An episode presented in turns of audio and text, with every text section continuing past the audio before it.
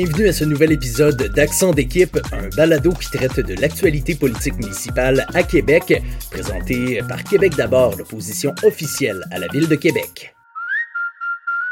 1er décembre 2022, troisième jour d'études détaillées du budget 2023.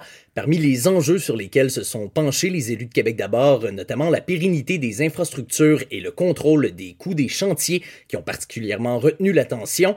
Claude Villeneuve, chef de Québec d'abord et conseiller municipal dans Mézeray-Léret. Je voulais vous remercier, en fait, euh, au nom de tous mes collègues, d'avoir inclus cette liste-là détaillée des projets pour chacun des arrondissements euh, avec toute la ventilation des coûts. Vous n'avez pas idée à quel point, pour nous, c'est euh, plus intéressant de travailler dans ces conditions-là et d'avoir vraiment une idée des différents projets qui s'en viennent. En juin dernier, vous vous souviendrez qu'on avait tenu un plénier sur la question de l'impact de l'inflation. Vous nous aviez rassuré en nous disant que pour 2022, l'impact était pas dramatique.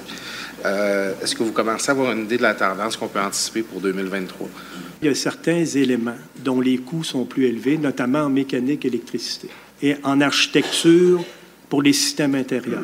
Jean Rochette, directeur du service de la gestion des immeubles. Nous, quand on a fait notre budget, on a ajusté nos estimations de coûts. Il y a quand même 4 millions de plus qu'on demande.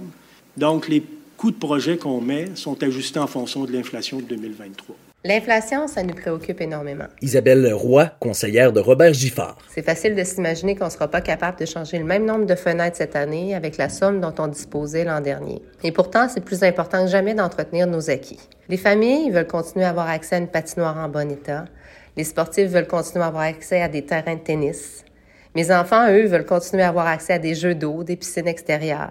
Comme conseillère municipale, je sais que nos centres communautaires ont vraiment besoin d'amour et à quel point la qualité des espaces est très importante pour le travail de nos organismes communautaires. Bref, ce sont tous des éléments qui font que notre ville est une ville où on se sent bien. Nous avons aussi un double défi celui d'être prudent afin de limiter les explosions de coûts sur les chantiers existants et futurs et le défi complexe lié au développement durable. Je me demandais, euh, seriez-vous euh, capable ou prêt à faire euh, des projets qui sont plus verts? Patricia Boudreau-Bruyère, conseillère de Neuchâtel, Le Bourgneuf. Je pense notamment à des projets qui pourraient avoir captation d'eau de pluie, plus de panneaux solaires.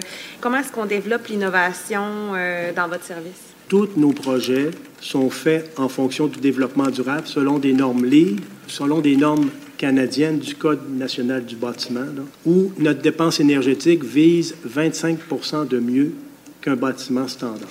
On est déjà actif et on peut, on veut aller plus loin. Alors, je vous annonce que cette année, le dernier bâtiment qu'on chauffait au mazout a été converti à l'électricité.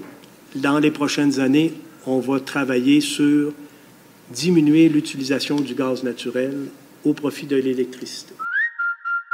Il faut aussi prioriser la pérennité et l'entretien de nos infrastructures, parfois, malheureusement, préférablement à créer de, nouvelles choses, de créer de nouveaux lieux de dépenses. Si en accélérant le paiement de la dette, qui est une belle vertu, on se trouve à cacher notre dette finalement dans notre sous-sol ou entre les murs de nos bâtiments, ben c'est juste une apparence de réussite. On a pelleté dans la cour des générations futures. Tout ce qui est en dessous de nos pieds, c'est jamais sexy de mettre de l'argent là-dedans. Louis Martin, conseiller de Cap-Rouge, Laurentien. Non seulement ça coûte cher, il y a des milliers de tuyaux sous nos pieds auxquels on pense pas lorsqu'on ouvre le robinet, actionne la chasse d'eau. Et changer ces tuyaux-là, ça exige d'ouvrir les rues, les inspecter, modifier des morceaux, c'est beaucoup de travail. En plus, parce qu'on le voit pas, on y pense pas tous les jours, loin des yeux, loin du cœur, qui disent. Puis finalement, ben, la réalité, c'est que l'argent n'est pas limité. Les citoyens n'ont pas une capacité de payer infinie. Donc, chaque dollar qu'on investit dans notre sous-sol, ben, c'est de l'argent qu'on n'investit pas ailleurs dans d'autres infrastructures qu'ils voient tous les jours. Mais au final, c'est excessivement important de passer par-dessus ça et d'investir dans nos infrastructures souterraines, notre réseau d'aqueducs, d'égouts et en ingénierie.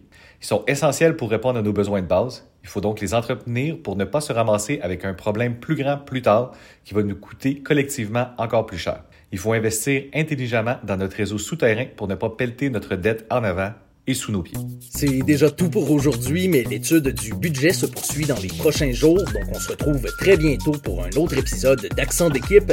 Vous avez des questions concernant le budget 2023 de la Ville de Québec, n'hésitez surtout pas à nous écrire par courriel ou via les médias sociaux.